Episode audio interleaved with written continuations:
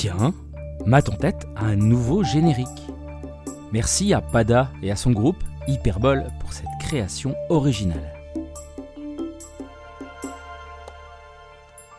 Bonjour, bienvenue sur Math en tête. Le thème d'aujourd'hui, faire des maths c'est bon pour la santé, en particulier pour le cerveau. Comment ça vous doutez de mon objectivité? Bon, après, vous auriez probablement raison. Se poser des questions, douter, c'est une démarche qui vous honore. Mais en même temps, pour en revenir au sujet du jour, ça n'est pas moi qui le dis, c'est la science. Démonstration. Alors, petit disclaimer pour commencer, hein, mon propos ici n'est nullement de clamer une quelconque supériorité absurde ou une espèce de culte à la discipline mathématique. Non, ça serait bête de ma part et ça n'aurait aucun sens. L'idée est simplement de mettre en lumière certaines découvertes récentes qui ont été faites ces dernières années. Et nul besoin de vous apprendre que de toute façon, les mathématiques souffrent parfois d'un déficit d'attractivité. Ouais, c'est pas faux. J'apporte donc, par le biais de ce podcast, quelques éléments frais sur la discipline, histoire de nourrir un peu votre curiosité intellectuelle. Et c'est d'ailleurs le but premier de Math en tête, vous l'aurez compris. Allez, go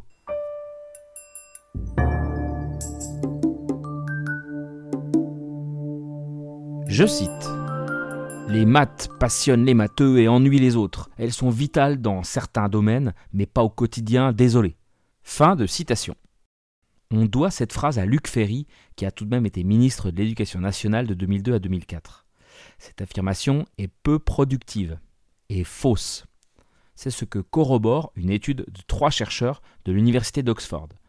Arrêter de pratiquer les maths au lycée pourrait affecter négativement le cerveau. D'après Georges Zakharopoulos, Francesco Sella et Roy Cohen-Kadosh, il serait possible de détecter, en étudiant de près les cerveaux de deux jeunes adultes, lequel a suivi un enseignement de maths et lequel non. Le résultat est paru en 2021 dans un article intitulé The Impact of a Lake of Mathematical Education on Brain Development and Future Attainment. Il est disponible en ligne, je mets le lien dans les sources comme toujours parvenir à cette conclusion, ils ont conduit une petite expérience sur 133 élèves âgés de 14 à 18 ans. Comme en France, depuis deux ans, mais contrairement à de nombreux pays dans le monde, les élèves anglais concernés, de 16 ans, peuvent décider d'arrêter d'étudier les mathématiques. Les avis sont très partagés sur la pertinence de ce choix, mais ça donne aux scientifiques un terrain d'expérimentation idéal pour évaluer l'impact de l'absence de cet enseignement sur le développement du cerveau et sur la cognition, et de comparer les résultats obtenus à un échantillon d'élèves toujours confrontés aux maths après 16 ans. Les chercheurs ont étudié, grâce à des IRM fonctionnels, la concentration en GABA dans différents cerveaux. Les GABA, c'est l'acronyme d'acide gamma-aminobutyrique. C'est un acide aminé neurotransmetteur, principal inhibiteur du système nerveux central. C'est lui qui bloque l'influx nerveux. C'est une fonction inhibitrice fondamentale pour filtrer les affirmations sans logique, par exemple. L'étude a montré que chez les jeunes ayant arrêté plus tôt les mathématiques, cet acide aminé est bien moins présent dans une région clé du cerveau liée à de nombreuses tâches cognitives comme la résolution de problèmes, la mémoire, l'apprentissage et le raisonnement.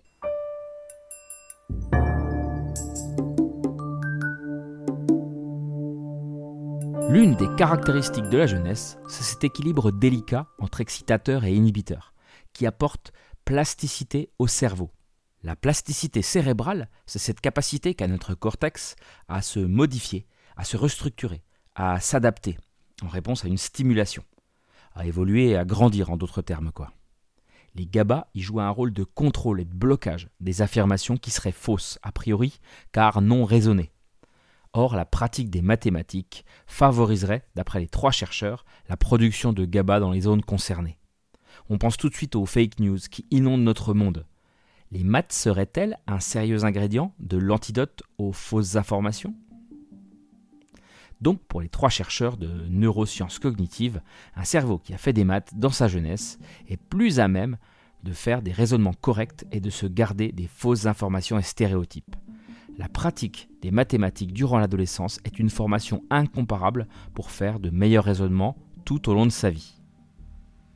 En 2017, une autre étude de l'université de Loyo, aux États-Unis, a mis en lumière le fait qu'avoir de solides connaissances en maths nous permettrait de faire des choix plus judicieux dans la vie de tous les jours.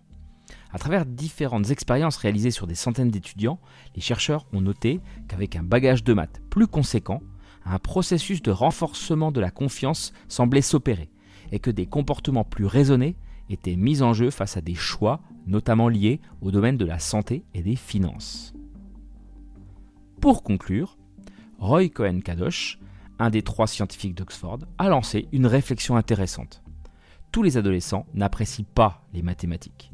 Nous devons donc étudier des alternatives possibles, telles que la formation à la logique et au raisonnement, qui engageraient la même zone cérébrale que les mathématiques. C'est vrai que bon nombre de disciplines scolaires dites littéraires amènent à ce genre de raisonnement et poussent à une formation de structure des idées. Voyez que je ne suis pas partial. Bon, après, j'imagine que si faire des maths est bon pour le cerveau et la santé, les écouter en podcast ne doit pas être non plus une mauvaise idée. Voilà, c'est la fin de cet épisode et je vous remercie de votre écoute et de votre fidélité. Vous avez une idée de thème à aborder? N'hésitez pas à venir m'en parler sur les réseaux sociaux. Et si cet épisode vous a plu, laissez-moi 5 étoiles sur votre appli de podcast.